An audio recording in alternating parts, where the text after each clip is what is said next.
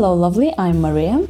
And my name is Rory, and we are the hosts of the IELTS Speaking for Success podcast, the podcast that aims to help you improve your speaking skills as well as your listening skills along the way. We started this super podcast because we want you to use high level vocabulary and gorgeous grammar in your everyday life and in your IELTS speaking test. Rory, have you got any news to report? Nope, but we are going to talk about newspapers today. It's another coincidence. Woohoo! Newspapers and magazines, they can ask you these questions in Speaking Part 1. Dear listener, now you can do an IELTS writing check with us. Yep, it includes both Task 1 and Task 2 for both academic and general IELTS.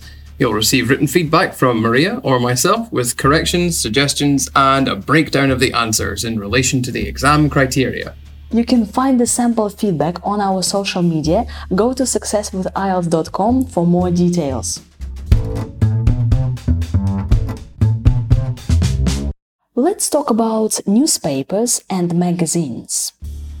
Do you read news in newspapers or on the internet? I, it's usually on the internet, actually. Um, I can't really afford or organize a subscription, and it's actually faster that way, I suppose.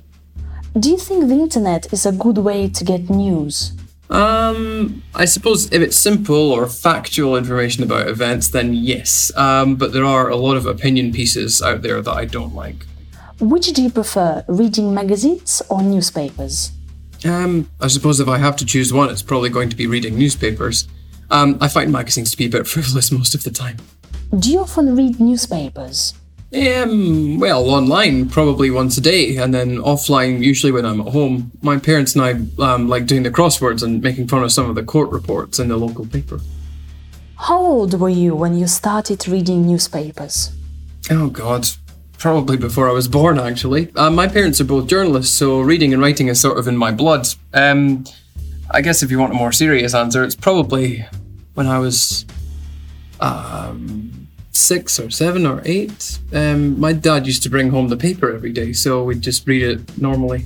Do you think it's important to read newspapers? Um, in print form, probably not so much these days when you can get all the information you need online whenever you want it.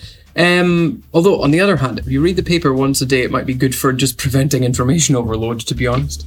How do newspapers attract readers? Um, well, I, I guess by advertising um, and appealing to tradition, like in the main. Um, maybe there are some services that they offer uh, for younger people, but it, it seems to be usually like older, more traditional people that they try to get the attention on. What effect do newspapers have on society? Um, well, in some places where communication infrastructure isn't so well developed, it might be crucial for information sharing. Um, and so without them, civil society couldn't really function. More broadly, they're a big part of opinion formation on the issues of the day. Is news important to you? Uh, well, yeah, you've got to know what's going on. It's important to be well informed, but if I read more than once a day, I'd probably get depression from all the bad things that people report on. How often do you read the news? Um, like I say, um, just once a day. Otherwise, it's probably not going to have a good effect on my mental health. Do you prefer to read local or international news? Well, I guess they're bound up together since Russia and the UK are major countries, so anything that happens on the local level there usually has some impacts internationally. Rory, do you discuss the news with your friends? Um, sometimes, although I think it's better to avoid it, um, since my take on things is usually very different to my friends, and I don't really like arguing with people. So maybe we just discuss the facts and then move on from there to talk about something more personal or interesting. Thank you so much for your answers. No problem. So, when we talk about newspapers, uh, Rory, you mentioned papers. Can I call them papers or newspapers? Both is okay. Um, newspapers is more formal than papers. Yeah, and you've said like I prefer local papers. We can also talk about journals. Yes. Or you could talk about tabloids and broadsheets. Tabloids are, well, um, tabloids are more about um, information that people on the streets would like to read about. They're, um, they're filled with drama, for example. Whereas broadsheets are usually have longer articles about um, more specific pieces. Yeah, tabloids uh, are all about gossip. They have these gossip columns. Yeah, and um, can I uh, use the word periodicals, like magazines or periodicals? You can. Um, I don't really use that word too often. Hmm, it's a less commonly used word. Uh, periodicals. Yeah, so we can also say like I prefer glossy magazines. Yeah, with uh, gossip columns. Um, yeah. So we read news on the internet, right? It's always on the internet. Yeah, we read news online. So read news online on the internet. And Rory, you said that you can't afford a subscription. Can't afford something, it means you don't have the money to pay for it. Well, and if you can't afford something, then you do have the money to pay for it. But I was thinking more in terms of the time, to be honest with you. Um, it just takes a lot of effort to do it, and I can't be bothered. If you could afford a subscription, uh, what newspaper would you subscribe to? Or a magazine? Men's Health? I suppose so. I used to. Cosmopolitan? I used. No, Cosmopolitan. not Cosmopolitan. I used to buy Men's Health actually a long time ago, but I don't really now. No, what about like, um, let me give you some options. So, would you subscribe to The New York Times, The Guardian, National Geographic, Reader's Digest, or Cosmopolitan? Um, none of them really. Um, no, No? sorry. Oh, Rory, RoryNews.com, The Rory Times. Some people have the time to The sit and read these subscriptions all day. I don't. I'm very busy. What what newspaper do you prefer? Hmm, I prefer the Rory Times. Yes, dear listener, you can make it up, and in your speaking exam, you can say that your favorite newspaper is the Rory Times. right. Okay. So yes, you can buy a subscription or subscribe to a newspaper or a magazine. Uh, Rory, you've mentioned factual information, right? Or opinion pieces.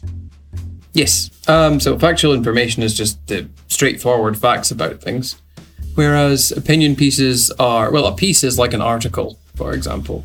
Um, and you can have an opinion piece. A fluff piece is usually something not so serious. It's just designed to fill space in a newspaper.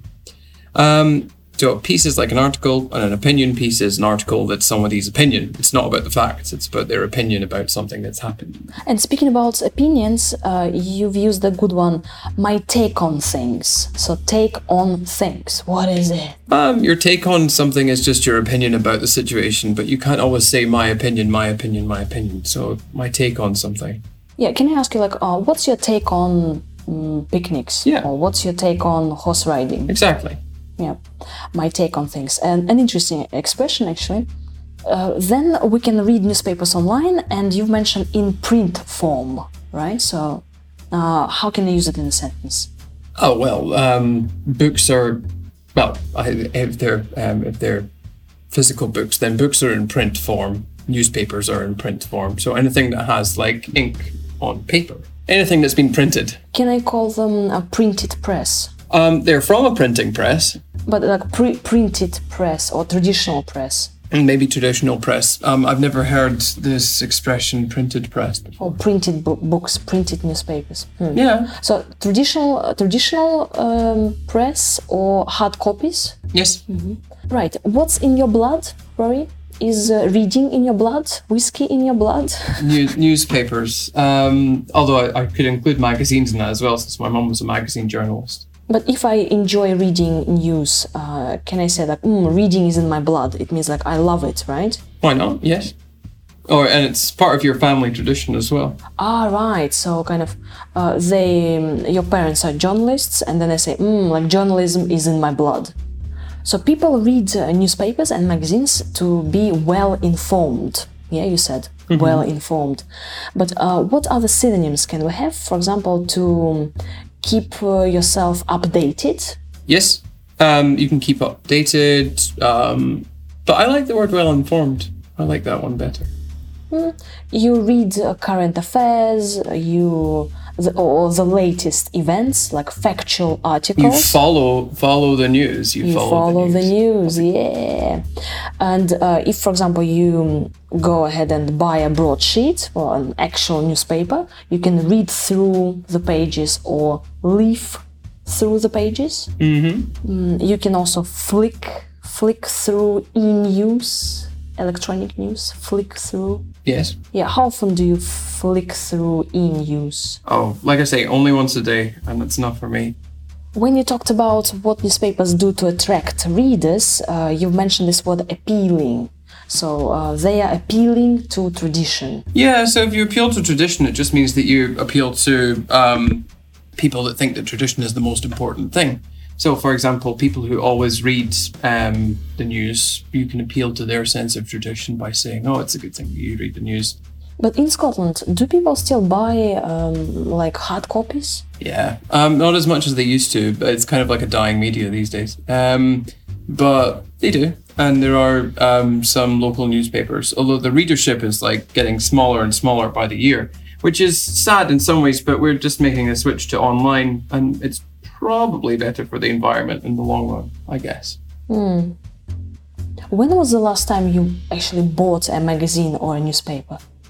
I can't remember. Um, I suppose the last time I bought a magazine must have been when I was back home. I used to buy it when I travelled to Glasgow to see my friend. Um, I used to buy a magazine when I'd um, go and see my friend um, and read it through there. Um, and then for newspapers, I can't remember um, because, well, my parents were journalists, so they got the newspaper for free. Ah, okay, okay. Wow, interesting. So you've never bought any furniture. You can't remember if you bought any newspapers or magazines. Rory, what's your problem? What I've do you buy? I Do you a- buy anything? I have a very busy life. Um, however, I did buy some expensive belts recently, so um, I'm not a complete Oh. philistine. Yay! He's bought something expensive. Woohoo! Thank you very much for listening. That's all from us about newspapers and magazines. But before we go, we should talk about our social media. Make sure you're following Success with IELTS on Instagram and Telegram for updates, behind the scenes stuff, and cool announcements from us. In case you didn't know, we now have uh, our website and we've moved all our podcast transcripts there on our app website.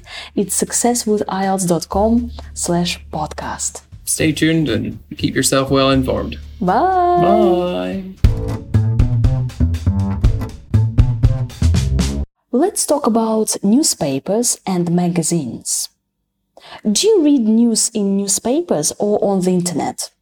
I, it's usually on the internet, actually. Um, I can't really afford or organize a subscription, and it's actually faster that way, I suppose. Do you think the internet is a good way to get news? Um, I suppose if it's simple or factual information about events, then yes. Um, but there are a lot of opinion pieces out there that I don't like. Which do you prefer, reading magazines or newspapers? Um, I suppose if I have to choose one, it's probably going to be reading newspapers. Um, I find magazines to be a bit frivolous most of the time. Do you often read newspapers? Um, well, online probably once a day, and then offline usually when I'm at home. My parents and I um, like doing the crosswords and making fun of some of the court reports in the local paper. How old were you when you started reading newspapers? Oh God, probably before I was born. Actually, uh, my parents are both journalists, so reading and writing is sort of in my blood. Um, I guess if you want a more serious answer, it's probably when I was um, six or seven or eight. Um, my dad used to bring home the paper every day, so we'd just read it normally.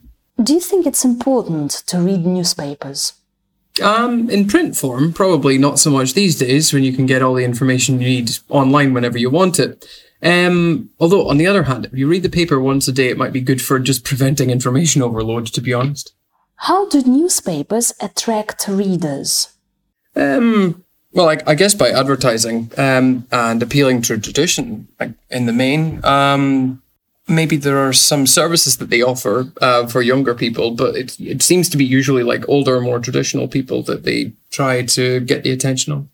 What effect do newspapers have on society? Um, well, in some places where communication infrastructure isn't so well developed, it might be crucial for information sharing. Um, and so without them, civil society couldn't really function. More broadly, they're a big part of opinion formation on the issues of the day. Is news important to you? Eh, well, yeah, you've got to know what's going on. It's important to be well informed, but if I read more than once a day, I'd probably get depression from all the bad things that people report on. How often do you read the news? Um, mm, like I say, um, just once a day. Otherwise, it's probably not going to have a good effect on my mental health. Do you prefer to read local or international news?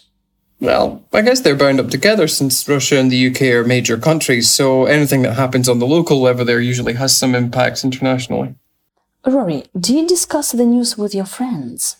Um, sometimes, although I think it's better to avoid it, um, since my take on things is usually very different to my friends, and I don't really like arguing with people. So maybe we just discuss the facts and then move on from there to talk about something more personal or interesting.